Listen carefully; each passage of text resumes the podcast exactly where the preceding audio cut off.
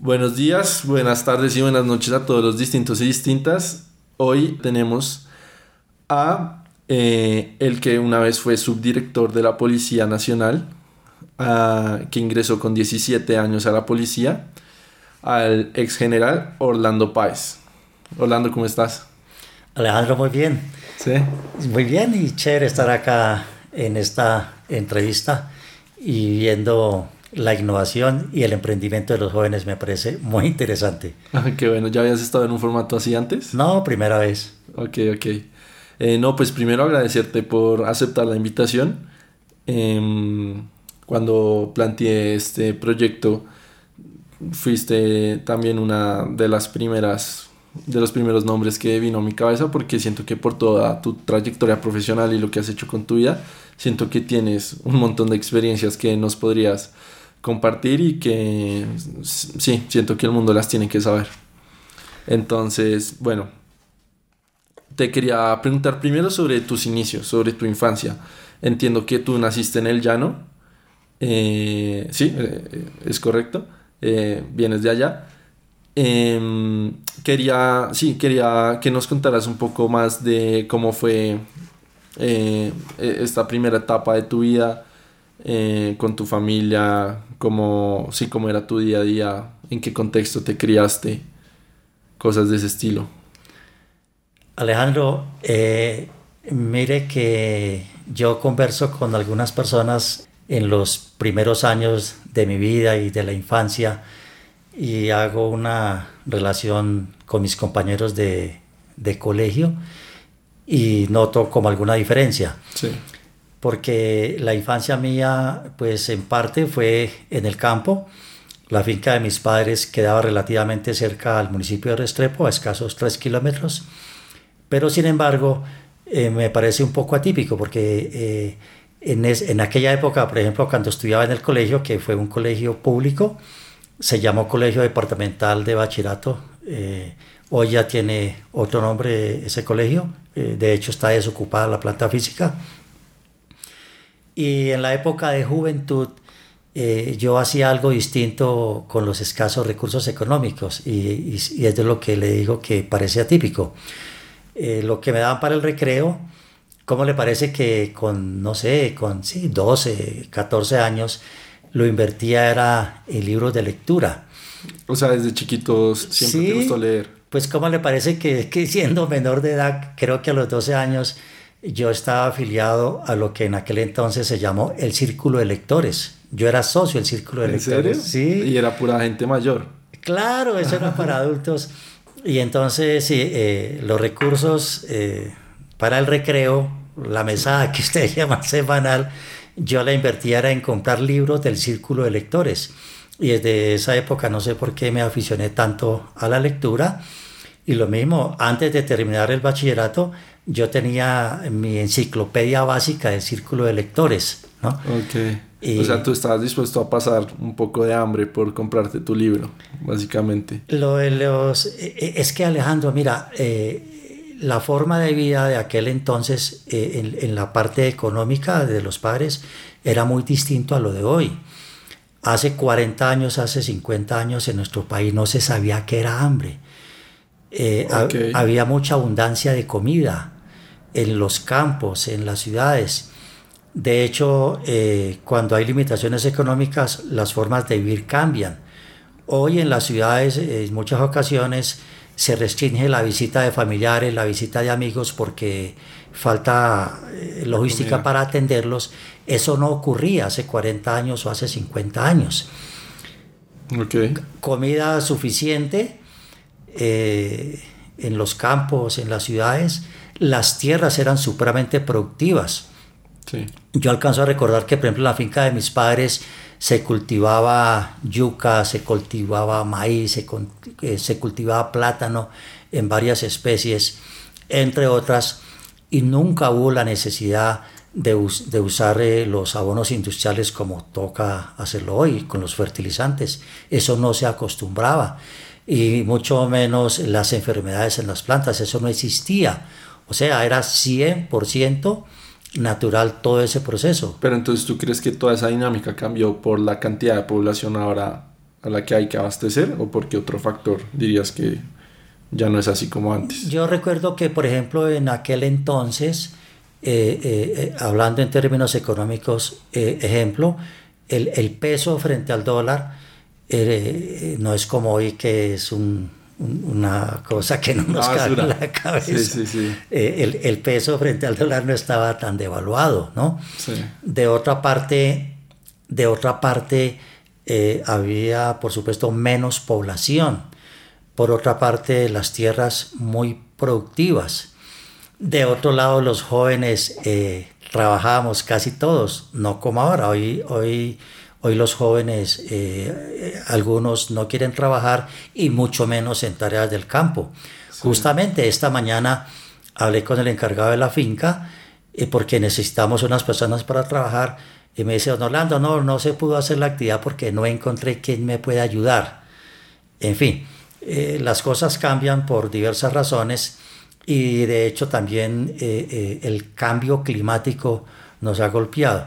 Quiero confesarle que hace, no sé, unos 20 años estuve en, en Australia, en, en Canberra, eh, en un foro sobre el cambio climático mundial. ¿Y fuiste por el trabajo? Sí, sí, sí. El, el, el, gobierno de Australia le hizo una invitación a la policía colombiana el, eh, el, director de la policía por asuntos de trabajo no pudo asistir, entonces me envió. Mm. Y, pero lo que le quiero comentar es que hace 20 años que estuve eh, eh, allá y ellos visionaron lo que hoy estamos viviendo y yo me trasladaba mentalmente a mi país y yo decía, yo no puedo creer que, que todo esto vaya a suceder en Colombia. Esto es como muy catastrófico. Y no, que va, lo estamos viviendo, increíble. Impresionante, ok. En, bueno, como dijiste, eh, ahorita tienes tu finca, eh, es algo que a ti te caracteriza mucho como esta pasión por estas labores, siento yo. Em, y te quería preguntar, desde temprana edad, ¿cómo fue esta interacción con estas labores? O sea, tu familia, tu papá te ponía a trabajar en la finca o, cómo funcionaba? Alejandro, eh, en, aquel, en aquel entonces eh, mi papá era ganadero, sí. Eh, mi mamá llanera, de lo que hoy comúnmente se llama esos llanos, llaneros criollos o llaneros de verdad. tenían varias fincas, en una de ellas, donde estaba mi papá y mi mamá, entonces allí existía la ganadería, básicamente lechería, y los productos agrícolas que se siembran en una finca. Y yo estudiaba, pues como todos los jóvenes en aquel entonces, no como hoy que se entra, creo que a los cuatro o cinco años. ¿no? A estudiar. En, en esa época nosotros entrábamos eh, a los siete años a la escuela primaria. Okay. Pero no existía lo que hoy se llama que párvulos y que, de transición. eso no existía. Okay, el jardín, eso, sí. eso en, mi época no existía. Y claro, se estudiaba todo el día. Recuerdo que entraba uno como a las 7 de la mañana, salía a las 12, iba a, almorzaba y a las 2 de la tarde otra vez regrese a seguir estudiando hasta como 3 o 4 de la tarde. Igual eh, un poco diferente a lo que es ahora y en esos intermedios, pues por supuesto, uno tenía que ayudar en las labores del campo. Sí. Y bueno, y de paso uno pues también aprendía algunas cosas. Y de ahí pues el amor que uno le va cogiendo a los, a los animales, a la tierra, ¿no? Okay. Sí, a todos esos asuntos pues, agropecuarios. Sí, pero entonces este amor por las labores del campo, por la finca, por el campo como tal, ¿sientes que es algo muy característico tuyo que se dio eh, por ser tú? O, tienes el ejemplo, no sé si así fue con todos tus hermanos o hay algunos hermanos tuyos que no les gustaban esas tareas. De pronto a algunos, algunas personas les gusta, a otras personas no les gustó. Y en mi caso, eh, a mí me gusta mucho la interacción con los animales me gusta muchísimo eh, como cuidar el planeta, como cuidar la naturaleza. De hecho, eh, o sea, me gusta sembrar un árbol y verlo crecer. y la satisfacción grande cuando, por ejemplo, uno siembra un cítrico, bien sea limones, naranjas, mandarinas, y a los dos años o a los tres años usted bajar unas naranjas y comerse una naranja o llevárselas a su familia, eso me parece bien bonito. Ok, ok, ok, qué bonito. Em, te quería preguntar, entonces, tú haces tu, tu colegio, tu escuela, y a los 17 años entras a la policía. ¿Por qué tomas esta decisión? Pues Alejandro, yo he tenido una contradicción y yo se le digo a algunas personas. Eh, ya en el desarrollo de mi vida profesional, eh, así como pasé por el proceso de incorporación, eh, después participé ya en procesos para incorporar personas a la institución y entonces manejan como respuestas de cajón Recuerdo que uno le preguntó a alguien, bueno, ¿y por qué quiere ingresar a la Policía Nacional? No, es que a mí me gusta la institución. Y yo le decía, eso es mentiras, hermano. porque, porque eh, o sea, le digo desde mi punto de vista, ¿no? Sí, sí, sí, claro. Entonces yo le decía, yo creo que eso es mentiras, porque uno no puede querer algo que no conoce, ¿cierto? Sí, yo, yo, no puedo que, o sea, no creo. Eso es más bien ahí por tratar de quedar bien en la entrevista. No, eh, en mi caso, yo soy sincero, pues obviamente yo no quería, yo no amaba la institución, pues sencillamente porque, porque no la conocía, ¿no? Sí admiraba a los policías, pero igual los policías de aquel entonces eh, no se parecen absolutamente nada a lo que es el policía de hoy. ¿En qué eh, sentido? ¿En qué ha cambiado? digamos, en el asunto de la formación académica. Usted no, usted no me va a creer, Alejandro, y las personas que me están escuchando, pero recuerdo que eh, cuando me gradué como subteniente y tuve la oportunidad a los pocos años, eh, por ahí a los eh, seis años tal vez, de trabajar en escuelas de formación. La primera fue el Alejandro Gutiérrez de Manizales. Recuerdo que el presidente de la República en aquel entonces era el doctor Belisario Betancourt eh, él tuvo la idea para un plan de alfabetización que se llamaba el Plan Camina. Pues créame que a muchos estudiantes nuestros en las escuelas tuvimos que meterlos a esos planes de alfabetización porque los futuros eh, policías que en aquel entonces se llamaban era agentes, no hoy como, como hoy que se llaman patrulleros, ellos ni siquiera sabían leer y escribir. Entonces ya se va a imaginar eh, la escasa formación académica. No tenían ni primaria, ni mucho menos bachillerato. Entonces la, la, la, concepción o la visión que se tenía en aquel entonces pues, de las cosas absolutamente diferente a lo que es hoy. Y ni hablar de, de, de, aquel asunto político que, tuvimos eh, en nuestra república, pues por esas épocas donde unos eran liberales, otros eran conservadores, y todos esos líos que tuvimos en esa época, pues por aquel entonces le hablo de 40 o 50 años atrás, eso marcaba mucho a la sociedad colombiana. Claro, pero entonces tú dirías que como antes la educación en, los, en la policía era significativamente menor, como lo acabas de expresar, eh, lo que tratas de decir es que antes la visión de, de este cuerpo policial era de una forma más negativa o de no de tanto respeto hacia la policía como por su corta formación académica? A mí me parece que mm, el trato de, con, de concebir que eh, en el colombiano, o sea, mirando la cultura colombiana en el contexto americano por lo menos, o, o suramericano en particular, el colombiano siempre ha tenido respeto por la autoridad eh, y autoridad de todo tipo. Miedo también por la autoridad, ¿no? Y eso le iba a decir, y también miedo. Porque mira Alejandro que en la época en que yo le hablo de hace 40 años atrás, por ejemplo, eh, eh, oficinas de derechos humanos como hoy, obviamente eso no existía. Bueno, era, era otro comportamiento social, eran otras normas, otra cultura, otras creencias, pero sí por lo menos le comento que en los pueblos el asunto era un poquito complejo, que por ejemplo cada agente de policía eh, no usaba el bastón de mando que le daba la institución, sino que ellos mandaban a hacer su propio bastón de mando de una madera que fuera bien fuerte, ¿no? Okay. Eh, eh, un palo de corazón, un pavo de cabo de hacha, porque en los pueblos particularmente existía algunos policías un poco agresivos con el ciudadano. Ok, ok, vale. Em, te quería preguntar, cuando entraste a la policía, ¿cómo era este tipo de entrenamiento para entrar? En términos de si que los ponían a hacer y en el nivel de dificultad física y mental que esto conllevaba. ¿Cómo era este, este entrenamiento? Exacto, mire, eh, hay dos eh, variables, ¿no? Un poco marcadas. Primero, en la parte académica, eh, yo diría muy buena formación académica. Okay. Porque, por ejemplo, le, le, cito algunos, dos o tres casos únicamente. los docentes, a mi juicio, de muy buen nivel, como lo es ahora.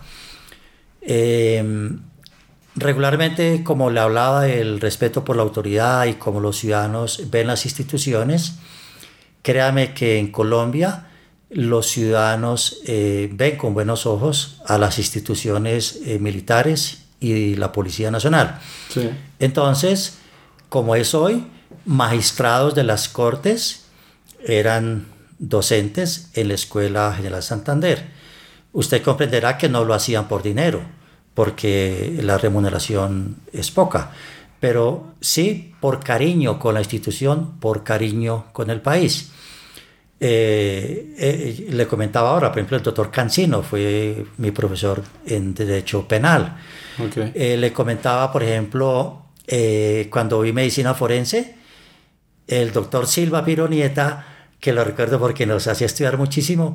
Él era el, el director del Instituto eh, Colombiano de Medicina Legal y Ciencias Forenses.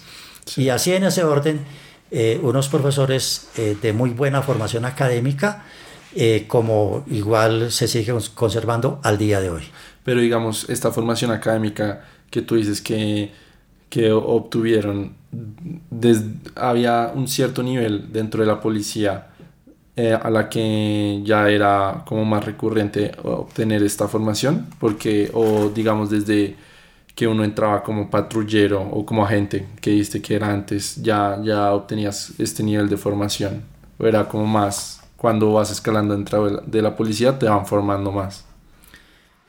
Claro, eh, de una parte a nivel básico, cuando uno está en las escuelas de formación, eh, siempre la institución se ha preocupado porque haya buena formación académica y siempre la institución se ha preocupado por el respeto a los derechos humanos y particularmente por servirle bien a los ciudadanos.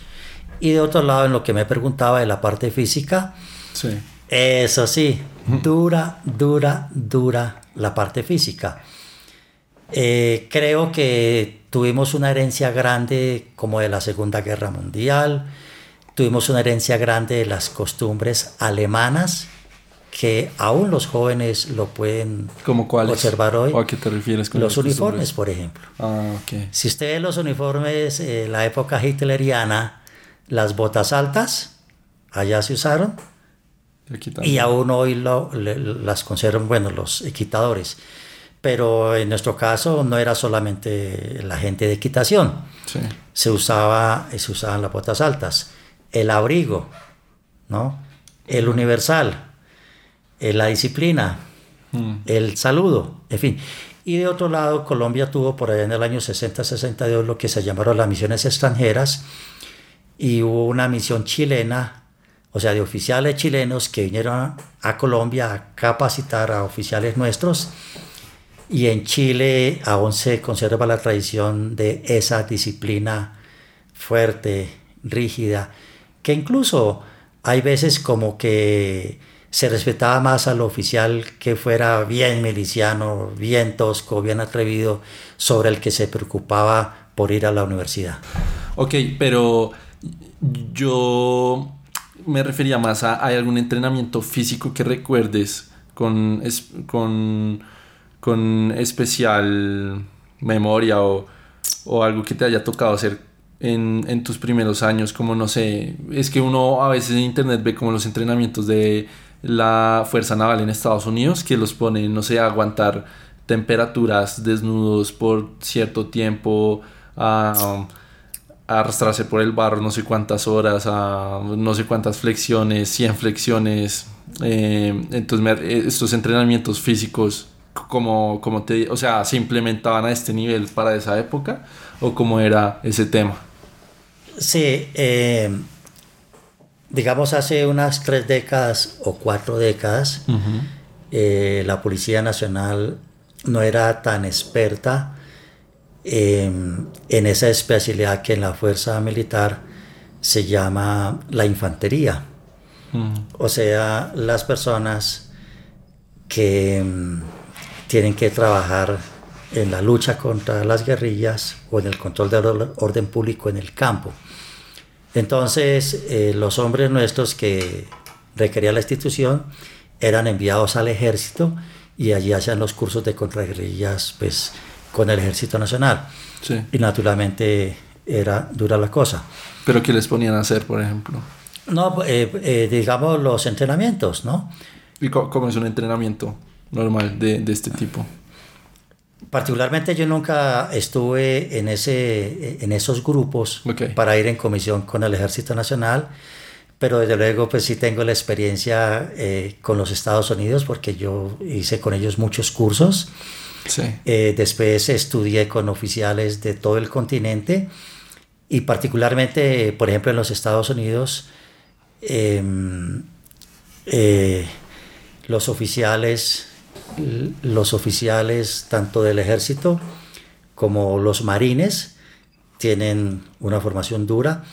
Y en la Policía Nacional que la heredamos de España, tenemos los COPES, los Comandos de Operaciones Especiales, los Junglas que son formados por los Estados Unidos. Y me atrevo a decir que entre los Estados Unidos y los ingleses, eh, la exigencia física es bastante alta pero en las competencias que se hacen a nivel internacional... O sea, hay eh, competencias entre cuerpos de policía para ver quién tiene el mejor físico. Sí, hay, unos, hay unas competencias ah, internacionales de policía y de fuerza militar y créame que eh, los colombianos siempre ocupan las mejores posiciones. Y de hecho en la policía también, eh, por ejemplo en mi caso, eh, pertenecía al equipo de pentatlón militar. O sea, es un deporte militar, pero siendo policía... ¿Y, en qué consiste este deporte? Eh, son cinco actividades deportivas. Sí. Uno es lanzamiento de granadas, otro es la pista atlética con obstáculos, otro es tiro de precisión con fusil a 300 metros, otro es la natación utilitaria, ¿no? O sea, no es la natación corriente de Juegos Olímpicos o juegos así de ese tipo, sino que es una piscina donde se hace con obstáculos. Esa es la natación. Y siendo policías, pues también hacemos las competencias con la fuerza militar y una modalidad pues que da puntos es esa. entonces la Policía Nacional, pues eh, en mi época, no sé ahora, tenía esa modalidad de deporte y pues nosotros lo hacíamos. Vale, vale, ya entiendo un poco mejor. Em, entonces, tú empiezas tu carrera policial. Em, te quería preguntar un poco más en el fondo de, este tipo de labor, de carrera profesional. Tú en tus primeros años, ¿tú, tú cómo asumes como este tipo de, de profesión en la que en cierto punto estás poniendo tu vida al límite? Porque cualquier cosa, cualquier imprevisto, pues eh, tienes como la autoridad y el poder de, tomar acción y, y también eh, pues sí, como digo, pones tu vida al límite. ¿Te daba miedo o cómo asumías este riesgo dentro de ti? Bueno, yo creo o, pienso que en mi caso hay varias etapas en desarrollo de mi trabajo profesional. En los primeros años, eh, subteniente, teniente y hasta capitán. Sí, trabaja uno en en las ciudades o trabajé en ciudades en tareas de vigilancia. Y hubo riesgos, pero no tantos como los que se presentaron después en otra etapa del trabajo. Pero lo que sí resalto es que definitivamente la Policía Nacional es una institución que forma a sus hombres y a sus mujeres bajo la consigna y se insiste muchísimo en, el servicio al ciudadano. Y en ese orden de ideas, eh, eh, en verdad, es mucho el esfuerzo que hacen las mujeres y los hombres policías para el servicio. Quiero decir, las jornadas de trabajo son con horarios indefinidos. No se manejan las 8 horas, las 10 horas. Actualmente aún es así. Actualmente aún es así. Quiero confesarle, por ejemplo, a Alejandro, que lo recordaba en estos días, siendo ya general, director de Seguridad Ciudadana, eh, hubo un día que le dije a mi director, al señor general Naranjo, yo a él lo molestaba, o, más bien eh, le tenía confianza y le decía cosas eh, que me salían sin, sin pensar si de pronto cometía una imprudencia o no, o si le faltaba el respeto. Y algún día me lo encontré en el cuarto piso y lo saludé y le dije, mi general, hágame el favor y me felicita. ¿Y por qué lo felicito, Orlando? Le dije, mi general, hoy estoy cumpliendo un año de trabajo sin descansar un día, un solo día, ¿no? Pero bueno, igual, así como... ¿Y él se lo tomó bien o se lo tomó mal como... No, bien, bien, bien, bien, porque es que igual si yo no descansaba, él descansaba menos. Él no descansaba. Para que él descansara, a mí me toca decir, mi general, usted lleva dos meses sin descansar, tres meses, ya está bien, por favor. Y, con no descansar te refieres a hasta sábados y domingos. Claro, claro, Claro, un sábado, un domingo, un lunes festivo era un día común y corriente como si fuera un miércoles o un jueves. Entonces una carga laboral grande y, y tanto estrés y tanto compromiso, eso desgasta al ser humano. Claro, wow, pesado. Pero entonces, en este curso de formación de policía hay como un entrenamiento psicológico, se aborda de alguna manera esto que yo te digo de la posibilidad de poner su vida al límite, de empuñar un arma, de esta responsabilidad o, miedo que se puede tener por, por estas acciones? Es que mire que como uno ingresa a la institución joven y uno hasta ahora está estructurando su carácter, mm. uno está estructurando su personalidad, sus comportamientos. Y la institución eh, insiste muchísimo en en querer el país, en querer la patria, en servirle al ciudadano, en, mirar primero el bienestar de los demás sobre el bienestar de uno, pone esas cosas por encima y entonces eh, de igual forma cuando uno egresa de la escuela y en esos primeros grados, como nuestros superiores fueron formados con esas premisas, entonces permanentemente ellos nos siguen moldeando en lo mismo en el servicio a la patria, en el servicio a los ciudadanos. Y claro, llegan unos momentos porque yo lo viví eh, eh, ya como de teniente coronel hacia arriba, en que a uno no le importa el valor de la vida con tal de ayudar a la patria, con tal de ayudar a la sociedad, con tal de fortalecer los gobiernos, sobre todo cuando uno expone la vida en la lucha guerrillera.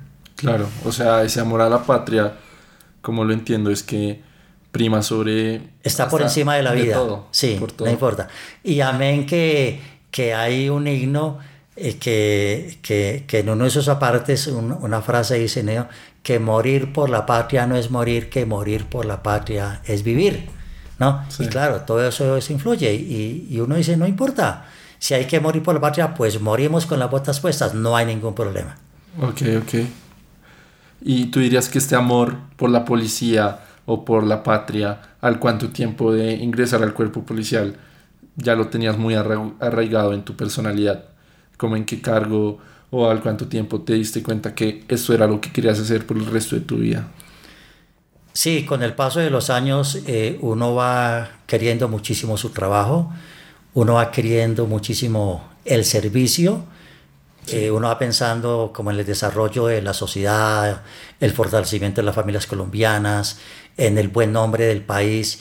Y particularmente en mi caso yo creo que por ahí como el grado de capitán, ¿no? O sea, como a los 12 años de tener ya trabajo profesional. O sea, antes de esos, eh, digo, durante esos 12 años tú sí tenías tus dudas de si buscar otra carrera o buscar otros sectores en los que pudieras trabajar.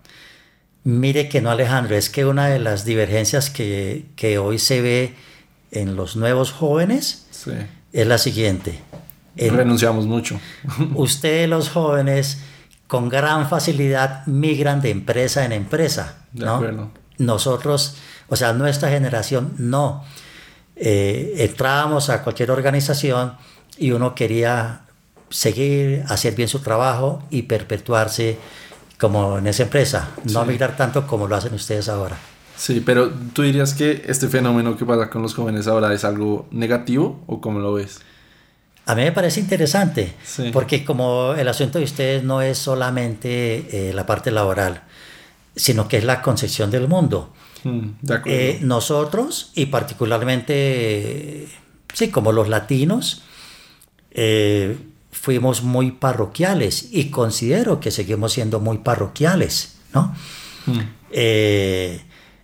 la juventud de hoy, su mundo no es parroquial, su mundo son todos los países del planeta Tierra. ¿sí? es otra concepción, es otra visión. O sea, la visión de ustedes es global, la nuestra era parroquial. Sí, sí, y es que obviamente se va a dar este fenómeno de que uno, bueno, mi generación no dura un año en un empleo porque en verdad tenemos demasiada información y también demasiada eh, demasiada visión de cómo se manejan las cosas en, todo el mundo y gente que en verdad está cumpliendo su sueño y, pues obviamente uno no renuncia porque, porque sí, siento que el, centro de esta renuncia es, porque uno siempre pues trata de mejorar y buscar algo que en verdad lo haga realmente feliz. También tiene eso por el lado positivo, también tiene su componente negativo de que también yo creo que... Eh, de pronto se está caracterizando mi, generación en que pues no, mm, no está tan dispuesta a hacer un trabajo duro. A, la primera incomodidad pues van renunciando, que eso tampoco me parece que debería ser así. Pero sí, o sea, no es blanco o negro, es una escala de grises en las que obviamente esto está motivado detrás de pues perseguir el sueño de cada uno, que siento que tenemos instaurado de que en verdad es posible conseguirlo pero de pronto también hace falta un poco de, incomodidad voluntaria, como se le dice, pues comer un poco de mierda para progresar en un futuro. Sí, yo, yo miro a los jóvenes que eh, renuncian a sus empresas no como un acto de rebeldía, sino que como el espectro es infinito, es amplio, eh, entonces así mismo son sus expectativas, así mismo son sus sueños. Y, de otro lado, Alejandro, si uno se coloca eh, analizando al ser humano como un todo, eh, se simplifica. ¿Para qué eh, nacimos los seres humanos? Yo lo simplifico en dos palabras, en tres palabras, para ser felices. Entonces, si usted encuentra la felicidad viajando, sintiéndose más cómodo, estando más tranquilo, pues hágale, que no hay problema, pero ustedes no son temerosos como se ocurría con nosotros en aquella época. Sí, de acuerdo. Ese es un factor muy importante que siento que pasa actualmente y es que ahora eh, lo mandamos todo al carajo mucho más fácilmente, tomamos los riesgos más fácil y, y como que buscamos esa felicidad, pero también se me hace muy interesante lo que mencionas y es que el objetivo del ser humano es ser feliz, porque siento que ahí hay un tipo de paradoja y es que el ser humano de acuerdo, siempre está eh, buscando superar sus capacidades, sus límites y eso es lo que nos ha llevado a innovar, a hacer grandes edificaciones, a ir al espacio porque siempre busca superarse.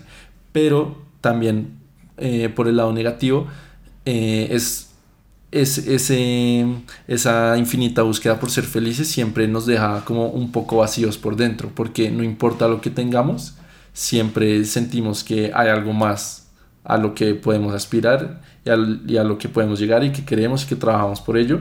Entonces siempre está ese componente de, de vacío dentro de nosotros porque nunca vamos a estar satisfechos con lo que tenemos. Claro, y ahí es donde yo insisto tanto en los equilibrios.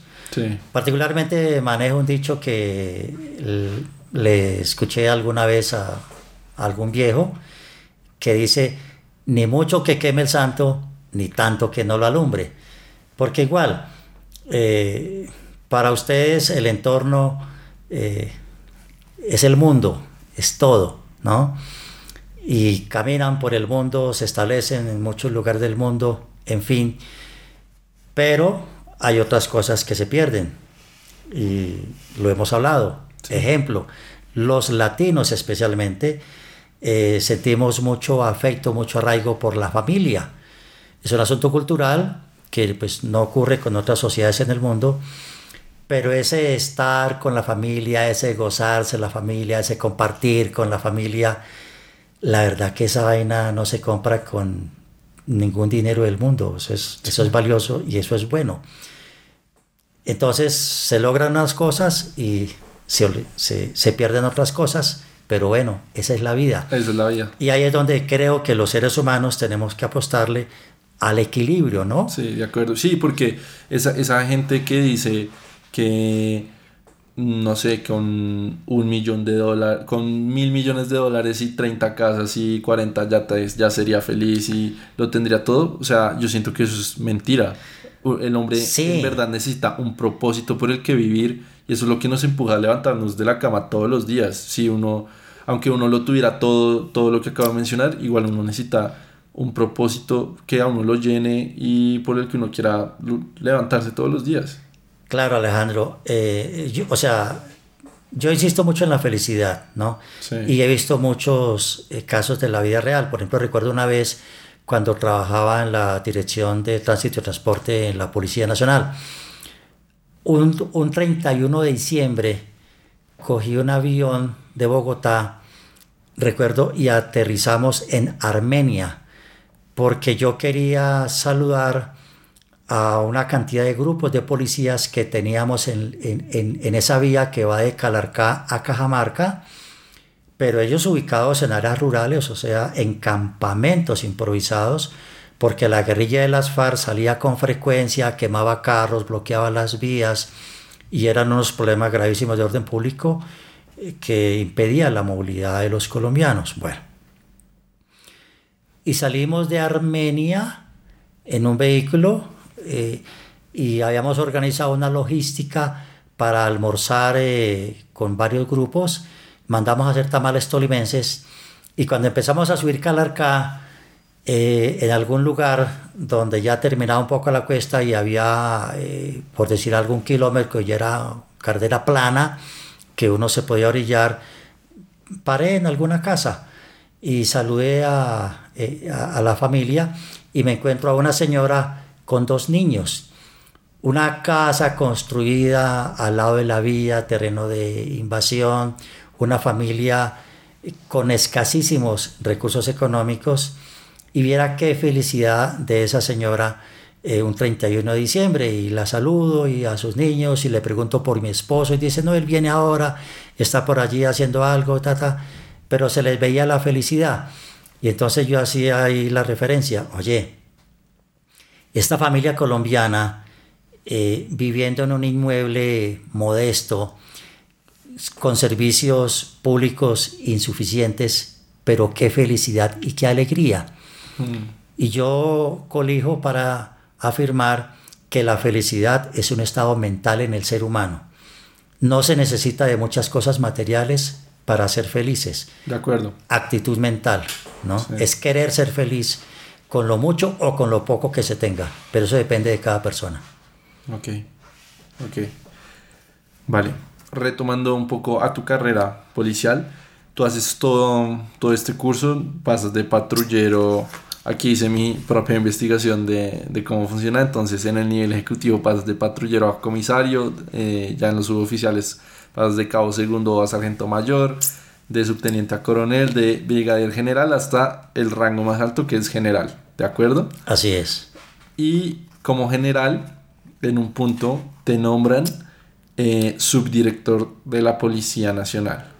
¿Cómo se sintió este nombramiento? ¿Sentiste un peso muy grande?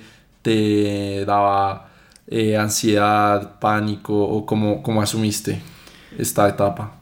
Alejandro, en la Policía Nacional, eh, como quiera que, dependiendo del grado, eh, van apareciendo los cargos o las responsabilidades. En mi caso particular, eh, yo pasé casi por todas las especialidades de la institución y de otra parte yo trabajé en la gran mayoría de departamentos del país. Entonces, eh, cuando uno, o en mi caso, cuando uno va llegando a esos eh, grados eh, altos de coronel, brigadier general, mayor general, si uno ha rotado por varios cargos y si uno ha trabajado casi en todo el país, uno tiene una concepción más o menos clara de qué es la institución, cómo se maneja la institución, qué es el gobierno, cómo es la relación de la Policía Nacional eh, eh, con, el con el Ejecutivo, con el Legislativo, con el Judicial, o sea, con los poderes. Entonces, eh, frente a esos asuntos no hay mayor choque, porque no llega uno como en paracaídas. Sí, obvio. ¿no? Sino que hay la experiencia que está detrás. Hay un conocimiento del contexto interno y del contexto externo. Mm. O sea que no hay, no, no hay problema y es, mirar ya, eso sí, eh, porque cada cargo eh, para llegar pues tiene un perfil. Y, de otro lado, pues cada cargo tiene unas, unos roles misionales eh, y es ubicarse en esos roles misionales lo que corresponde hacer. Vale. Entonces, tú llegaste a este subdirector y entiendo que antes en tu carrera hiciste un curso de operaciones especiales, ¿sí? No, eh, bueno, pero primero le aclaro algo. Yo, yo no fui subdirector titular. Ah, ok. No, eh, en, en, varias ocasiones eh, estuve encargado de la subdirección. Igual que en varias estuve encargado de la dirección. Porque se dio el hecho que estando de subdirector encargado, el director tenía que salir del país a, acompañar al señor presidente de la República o algún compromiso institucional de orden internacional. Entonces, pues también tocaba quedar eh, encargado, más no titular en ninguno de esos dos cargos. Ah, ok. Y en cuanto a cursos eh, de operaciones especiales, sí. yo no hice ningún curso de esos de operaciones especiales, pero sí fui eh, director del COPES, porque el Comando de Operaciones Especiales tiene su sede en la Escuela Gonzalo Jiménez de Quesada eh, y yo fui director de esa escuela. Pero lo que pasa es una cosa, Alejandro. De pronto por ser llanero, ah. ¿no? Por ser llanero, eh, hay algunas vainas que uno lleva en la sangre. Sí. De tal suerte que eh, ese trabajo en el campo, que es lo que se hace en parte de operaciones especiales, porque otro cemento obviamente es, es urbano, a mí no se me dificultaba mucho. O es como cuando, por ejemplo, eh, yo trabajé en una escuela de carabineros y para uno trabajar allá, pues se supone que debes eh, o hacer el curso de carabineros o saber de carabineros. Y cuando yo llego a la escuela de carabineros Alejandro Gutiérrez, y, claro, curso de carabineros. ¿Qué hace un carabinero? Eh, trabajar con los campesinos en Colombia. Ah, ¿no? Entonces, que el curso de carabineros pues básicamente, de un lado, pues eh, su elemento de movilidad es el caballo. Entonces, que conocer el caballo, eh, que ensillar el caballo, que conducirlo. Y, el instructor decía, pues este muchacho sabe todas esas vainas, ¿no? Conclusión, yo no hice curso de carabineros y trabajé un poco de años en escuela de carabineros. Representé a mi escuela eh, en, los, en concursos de equitación sin ser carabinero, ¿no? pero, pero fue únicamente pues porque uno viene del llano, donde la gente de las ciudades de pronto ven, uy, pero ¿y ese tipo cómo hace para montar a caballo? No, allá es común y corriente, como en la ciudad, eh, tomar el metro, tomar el transmilenio, o sea, son cosas absolutamente normales. E incluso... Eh, de chino uno, uno no tiene el privilegio de montar en silla, o sea, colocarle la silla al caballo, no. de chino toca montar en pelo y cuando uno es chino ni siquiera le dejan colocarle freno al caballo, no, únicamente con el apero de cabeza pero sin freno, que para que uno aprenda. Y entonces obviamente el caballo no hace caso y ¡pum! se pega unos costalazos, pero cosas, cosas de la vida. Así uno aprende. Exactamente. Listo, pero eh, me contaron que tú tienes una experiencia en la ceremonia de clausura del curso de operaciones especiales. Eh, ¿Sí estoy en lo correcto? Ah, sí, Alejandro, sí. No sé si la quieras compartir. Bueno, sí. Eh, eh, nuestros comandos COPES Sí.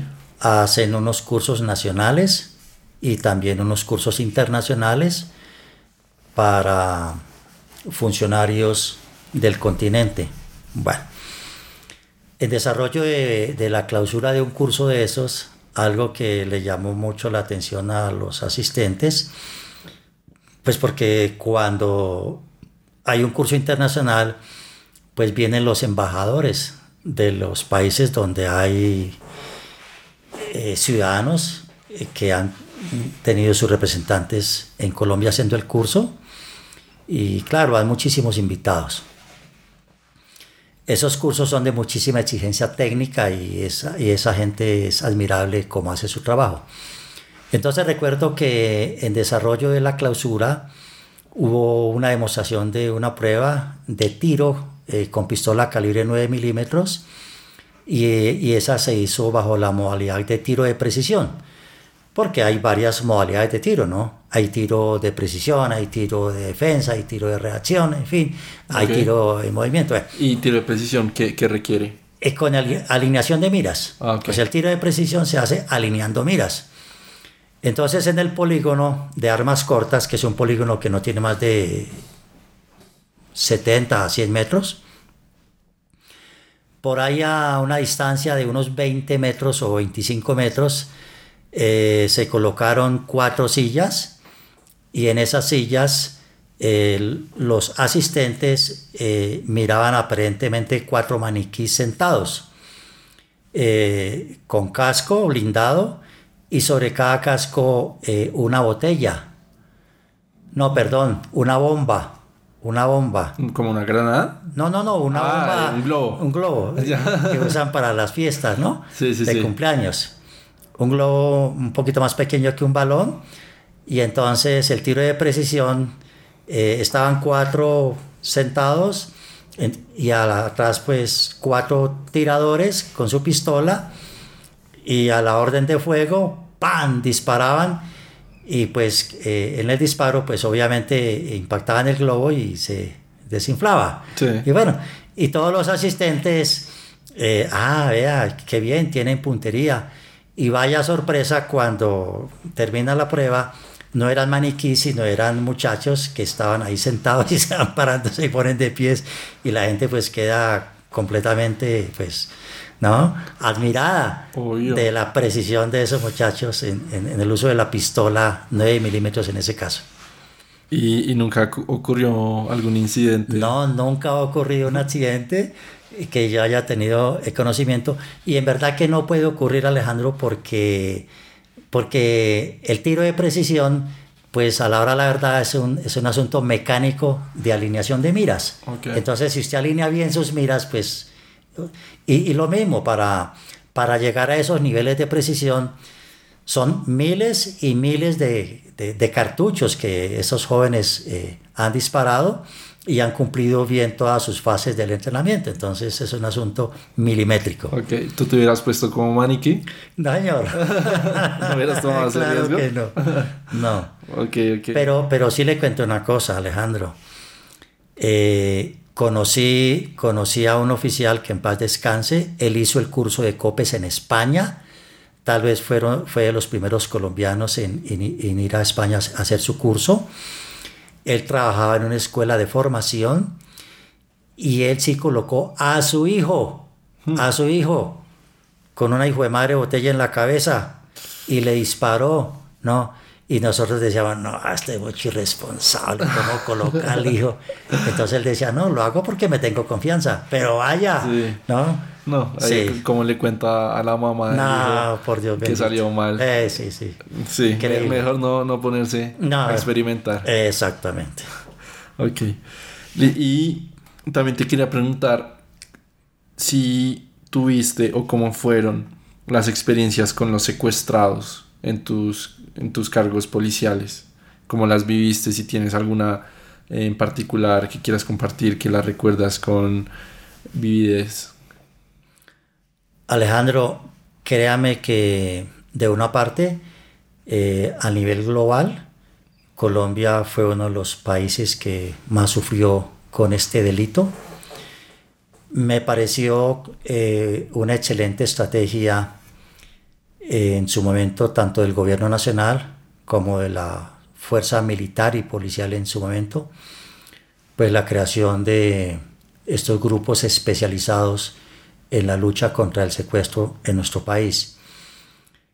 En verdad que lo que uno percibe de una parte eh, el, dolor en el ser humano cuando lo secuestran.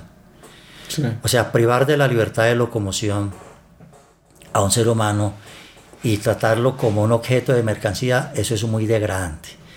De otra parte, el sufrimiento de la familia, cuando uno habla con ellos pues para manejar el proceso del secuestro, eh, uno ve unas familias acongojadas, afligidas, con un dolor muy grande y si, sin saber qué desenlace vaya a tener el secuestro. Pero bueno, eh, de, las, de las cosas buenas y, alegrías es cuando, pues en mi caso ocurrió varias veces eh, en el departamento de Antioquia, cuando eh, se rescata a un secuestrado, obviamente que yo no estuve en la parte operativa del, del rescate, pero cuando nuestros hombres y mujeres rescataban al secuestrado y entonces uno iba en los helicópteros a traer al secuestrado y a lo que se llama el proceso de extracción, ese encuentro con la familia de, esa persona,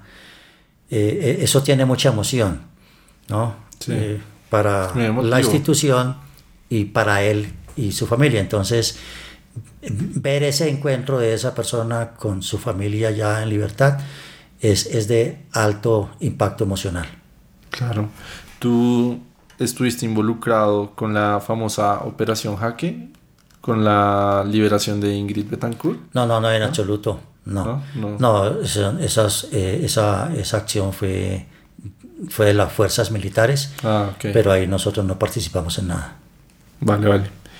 Y eh, también quería hablar de sobre tus experiencias con las bombas en contra de la lucha del narcotráfico. Si estas vivencias, cómo te tocó vivirlas, en qué cargo estabas en ese momento, cómo se asumía esto dentro del cuerpo policial. Ah, eso es duro para el país, Alejandro. Eh, de una parte, eh, yo rescato varias cosas, ¿no?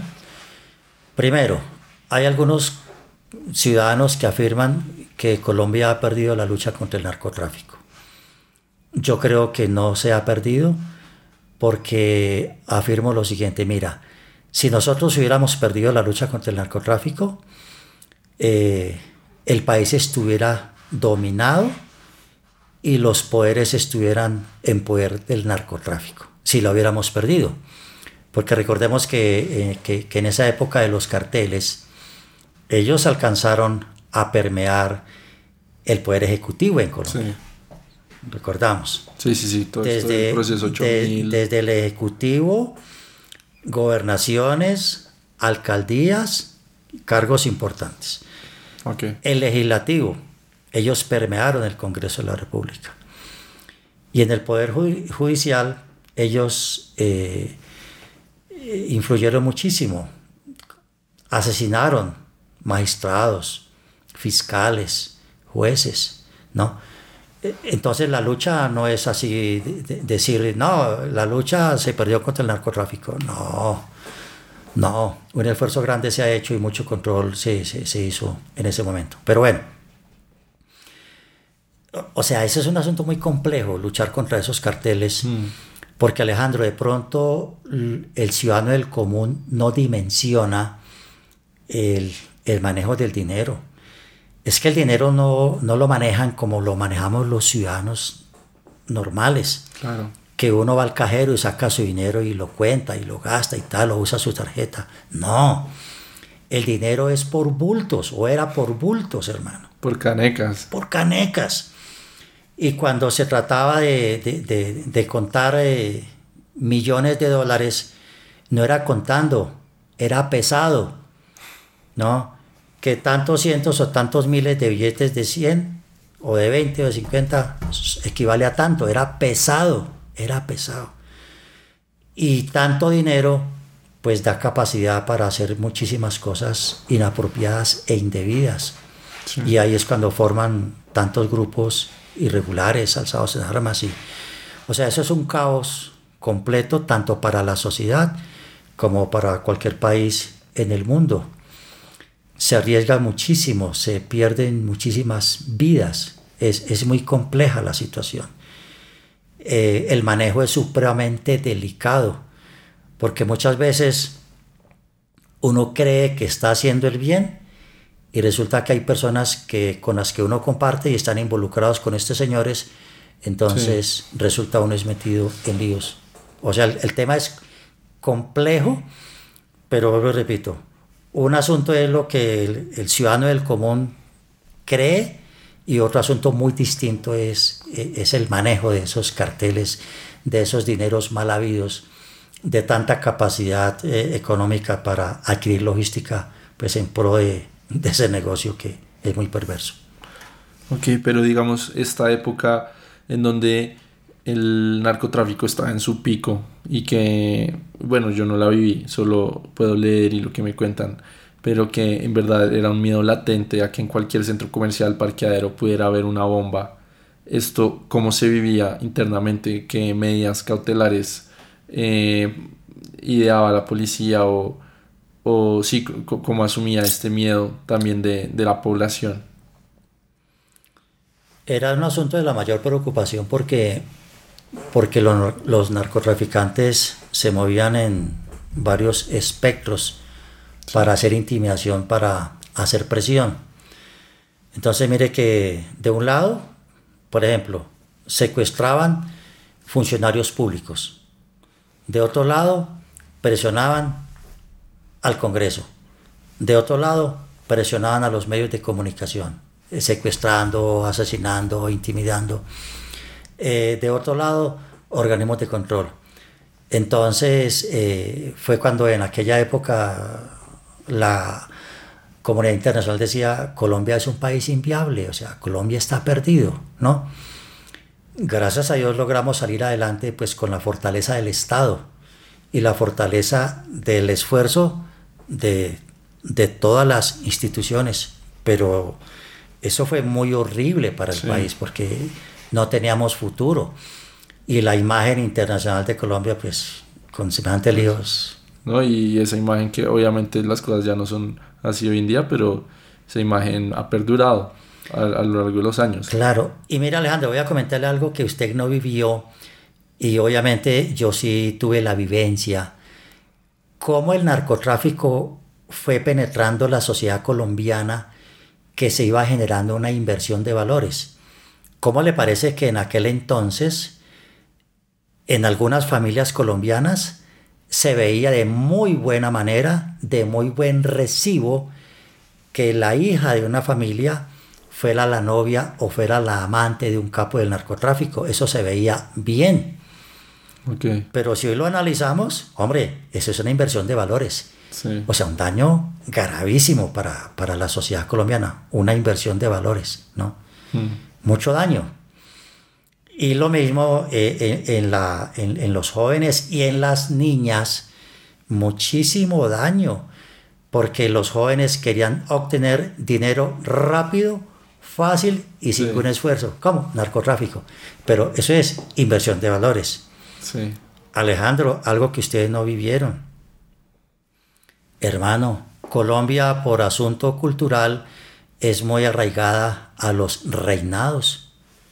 Pero en manos de quién caían esas reinas? De los narcotraficantes. Oh, claro. vaya, qué problema social tan grave para nuestro país. Gravísimo, ¿no? Sí. Pérdida de valores. Sí, sí. y y lo que tú dices es, muy cierto. Em, por una época, bueno, siento que aún pasa actualmente, que siempre va a pasar con esta cuestión del dinero fácil. Solamente que ahorita hay otros medios por, la que, por las que la gente cree que puede obtener este dinero fácil, rápido.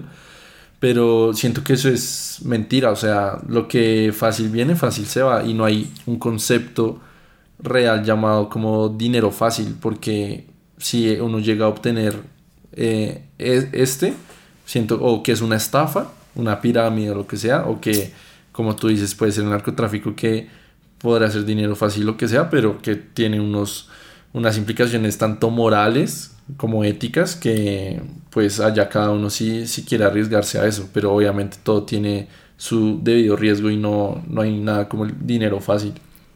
Claro, eh, es absolutamente dañino, absolutamente perjudicial y yo lo miro como que esa persona se fue por el camino equivocado. Y, y, usted habla del dinero fácil. Y, y, como lo afirma, o sea, no es solamente dinero fácil por el lado del narcotráfico, no, pues dinero fácil por muchas vías que todos conocemos y desde luego que eso es dañino. Porque mire que eh, esa gente que gana o que tiene tanto dinero adquirido por eh, vías ilícitas, pues sus valores éticos están perdidos, su comportamiento moral eh, está contrario a, a lo que corresponde a una sociedad. Y entonces yo miro, una persona de estas, por ejemplo, puede tener muchas casas, pero no tiene un hogar. Puede tener muchas mujeres, pero no tiene una esposa. Puede tener muchos hijos regados, pero no tiene una familia. Tiene muchos conocidos, muchos compañeros de legalidad, pero, no, tiene, amigos. Entonces es un mundo vacío. ¿Y qué es lo que ocurre? Eh, hay veces eh, yo diría, de un lado, eh, tenemos que trabajar mucho en la parte del componente ético en la formación de los seres humanos, porque hace muchísima falta. Y, el lío, o sea, yo lo miro así como la dificultad que uno, yo, digo, oye, eh, ah, es que a esa persona le faltó formación académica, ¿no? Pero no, cuando yo veo colombianos egresados de buenas universidades de nuestro país, metidos en actos de corrupción gravísimos. Entonces no es falta de formación académica, pero sí veo que faltó hacer mayor énfasis en la formación ética de esas personas. De acuerdo. Para que, para, para que, para que rechacen eh, la ilegalidad y más bien hacer de los colombianos en lo personal buenos seres humanos y en lo público buenos ciudadanos. O sea, creo que eso es lo que necesita la nación, ¿no? Personas que, que nos desempeñemos como en ese orden. Ok. Vale. Em, te quería preguntar y si, si no, no quieres responder, no pasa nada, editamos esta parte, pero eh, si tuviste una experiencia en en tu labor sumamente peligrosa o, violenta en la que estuviste en verdad muy cerca a la muerte y si la tuviste, como qué pasaba por tu mente en esos momentos. Claro, Alejandro, varias, varias. Pero entonces, eh, y, que hoy yo lo veo como actos irresponsables, ¿no? Sí. Por ejemplo, de un lado, el manejo de los explosivos. Yo no, yo no fui técnico de explosivos, yo nunca hice curso de explosivos. En una época yo le tenía pavor a los explosivos, le, tenía mucho miedo. Pero algún día me puse a analizar, bueno, ¿por qué le tengo miedo? Te ah, le tengo miedo porque no conozco los explosivos. Y, y trabajé en el departamento de Antioquia, donde en aquella época una influencia altísima, como de seis frentes de las FARC, del ELN, eh, de los paramilitares, mucho manejo de explosivos, ¿no? Entonces yo dije, un momentico, voy a aprender de explosivos. Y en esa época yo manejaba eh, tres grupos de contraguerrillas, cada grupo por ahí con unos 250 hombres cada uno. Ah, y uno se mete en ese cuento y se llena como de entusiasmo. Bueno, y, yo le decía a los técnicos, enséñeme. Te me fueron enseñando, pa, pa, pa, pa, y uno aprendiendo. Pero yo no sé qué tenemos los colombianos, que hay veces no seguimos los protocolos que nos enseñan los ingleses, los americanos. Ellos, por ejemplo, nos dicen, y, o sea, les cuento esto para que ustedes vean que, eh, que, ha ocurrido. Ellos nos dicen, no se pongan a desactivar artefactos explosivos ustedes mismos. No, actívenlos. Y claro, hay formas de activarlos, ¿no? Pero como nosotros eh, cuidamos un carro, cuidamos una moto, entonces llega y, un grupo subversivo eh, coge un, un bus, lo atraviesa en la vía y le coloca el artefacto explosivo y nosotros decimos, uy, pero qué pesar, hermano, ir a, ir a colocarle una contracarga y acabar ese bus. Venga a ver si podemos nosotros desactivarlo, ¿no? Ok. Pero entonces ocurre que esos benditos artefactos pues tienen muchas formas de activación, a control remoto, por ejemplo. Si uno no sabe, uno no tiene ningún control. Hay otros que es con trampas, ¿no? Eh, en fin, hay varias formas. Pues en varios de esos pero particularmente recuerdo uno que fue con un grupo paramilitar en el, en el sureste de Antioquia. Ubicamos eh, la carga explosiva y la inspeccionábamos, ta, ta, ta, y, no se veía así como nada complicado. Llegamos a pensar que era una carga explosiva que habían dejado ahí como, como disuasiva únicamente, ¿no? Y nos vamos acercando a manipularla cuando dice el técnico, pare, pare, pare pues resulta que eh, tenía un cordón para ser activada por contacto. Que si uno accidentalmente tocaba ese cordón, ¡pum! volaba la carga. Si esa vaina hubiera ocurrido, estamos contando el cuento. Y ya, y, y, con la subversión, no cantidad de eventos. Recuerdo una, una toma en Antioquia, en el municipio de Campamento. En las tomas normalmente empezaban tipo 8 de la noche. Bueno, Em, ¿Con, una toma a qué te refieres? Una toma guerrillera. Ok. Eh, nosotros estábamos en Medellín, arrancamos hasta Yarumal en vehículo y en Yarumal allá pues eh, desplazamientos a pie, pero con todas las técnicas que corresponde, ¿no? Eh, íbamos entrando como a las 5 de la mañana estábamos ya como a dos o tres kilómetros del pueblo cuando nos agarran de un hijo de madre cerro con M60, ¿no? Y claro, en mi caso yo era muy imprudente, que por qué, no sé, pues como yo no sentía miedo. ¿en qué cargo estabas? O sea, lideraba. Yo era teniente coronel, eh, comandante operativo de la Policía Antioquia. Okay. Entonces, cuando eso se hace técnicamente, pues va a lo que se llama el grupo de exploración, ¿no? Eso tiene unos protocolos y unas vainas y tal yo como comandante yo no tenía por qué ir en el grupo de exploración nunca, no, el comandante tiene unos roles y bueno, pero yo como no sentía miedo, entonces yo allá terminaba con el grupo de exploración. Jue madre, cuando nos agarran con ese M60, pa, pa, pa, pa, pa, pa. Y bueno, y no pasó nada. Pero después me decía el escolta, mi coronel, ¿está vivo? Y pues pues claro, huevón, no hay que estar hablando que después estoy vivo, hermano. Y pues es que yo vi los tiros cerquitica donde usted no es terrible. No, yo no siento nada, hermano. no, y así hay muchos casos. ¿Y, ¿Y, no le dieron a nadie, sabes? Sí, claro, tuvimos heridos, tuvimos lesionados, sí, pero yo me salvé de arepas. ok. De arepas. Vale, ¿Y, ¿y, cómo se maneja? Bueno, un poco, un poco, eh, un tema un poco más sentimental, denso. ¿Cómo se maneja una baja dentro del, cuerpo policial. Ah, da mucho pesar. Sí. Sí, eh, eh, da mucho pesar. De un lado, de un lado, como los seres humanos somos distintos, por ejemplo, cuando nos ponían bombazos, ¿no? hay personas que les da por reír, otros que les da por llorar, otros que se tiran al piso. Pero en mi caso lo que, lo, lo que me daba lo que me afligía mucho era cuando miraba a hombres míos eh, echar sangre por los oídos, o sea, se le rentaba el tímpano, ¿no? Ah, a uno le da mucho pesar. Y queda sordo. Sí, claro, claro, su audición pues queda completamente perdida. Y, créame que en los, eh, en los avances que nosotros hicimos, nunca tuvimos muertos, nunca. Pero obvio, sí muertos en varios estaciones donde llegábamos después, uh, pero muchos casos, muchos.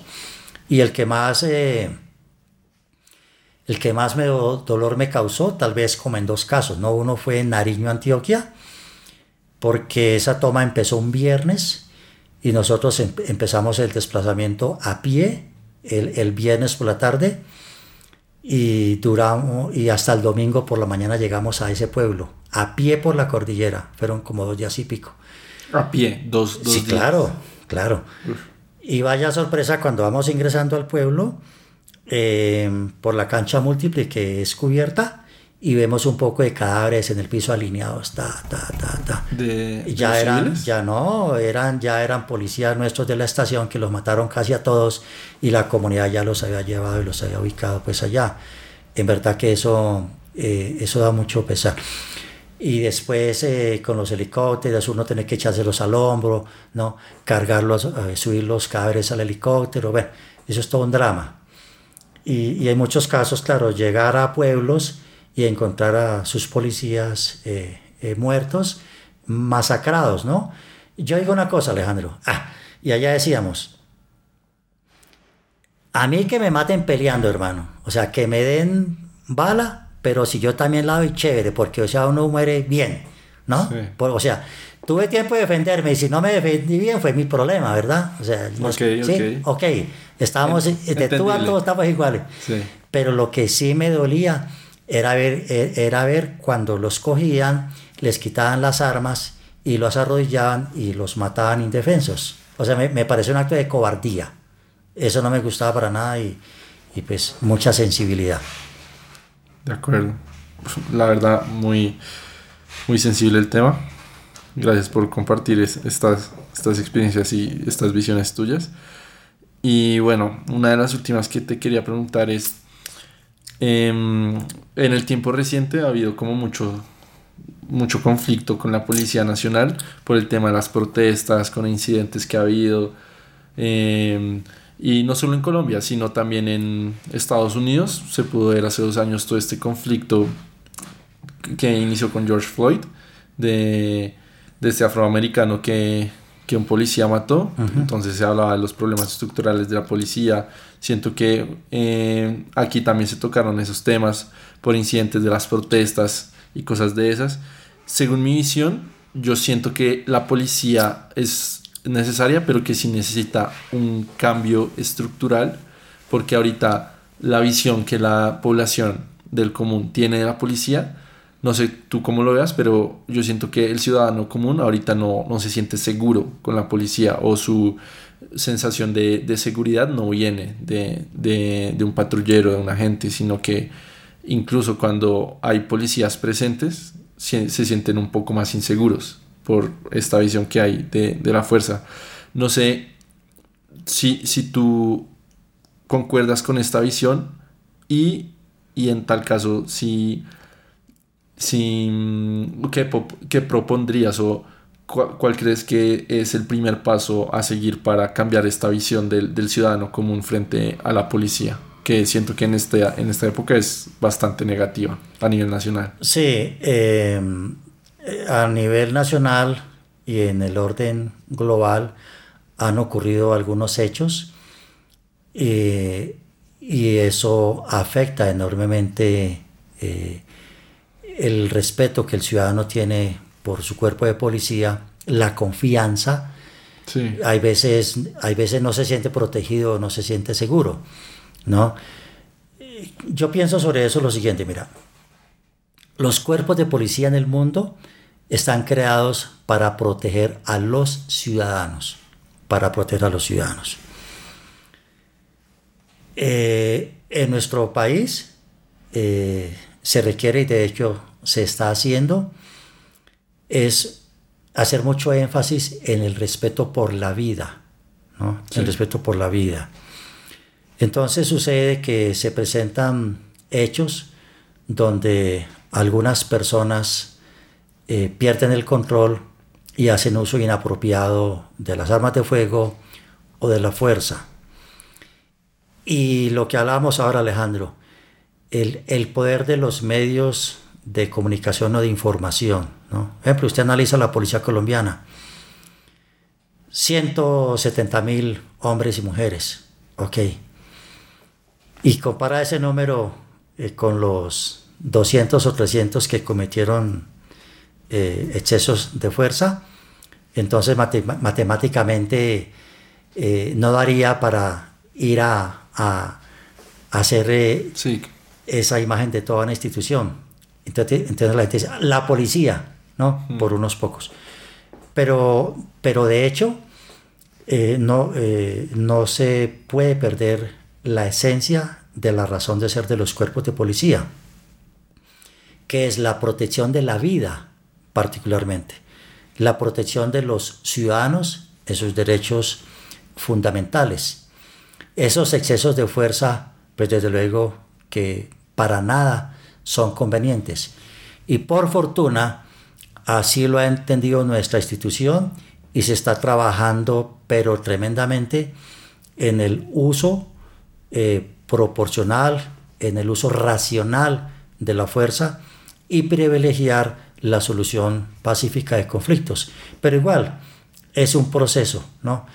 Y, un país como el nuestro, que tiene una problemática social un poco compleja por varias razones, pues desde luego que, que, que requerirá de unos días y, el asunto eh, no es de decirlo, sino que los ciudadanos tendrán que apreciarlo en las calles, en los procedimientos que hacen nuestros hombres y mujeres. Sí, de acuerdo. Pero es que siento que el tema con los policías es un poco más complejo, porque, eh, como lo, lo decías, sí, si uno lo ve proporcionalmente, son unos pocos los que hacen uso indebido de esta fuerza. Y como se dice coloquialmente, ahora con los términos de las policías, no sé si has escuchado el término de son unas manzanas podridas.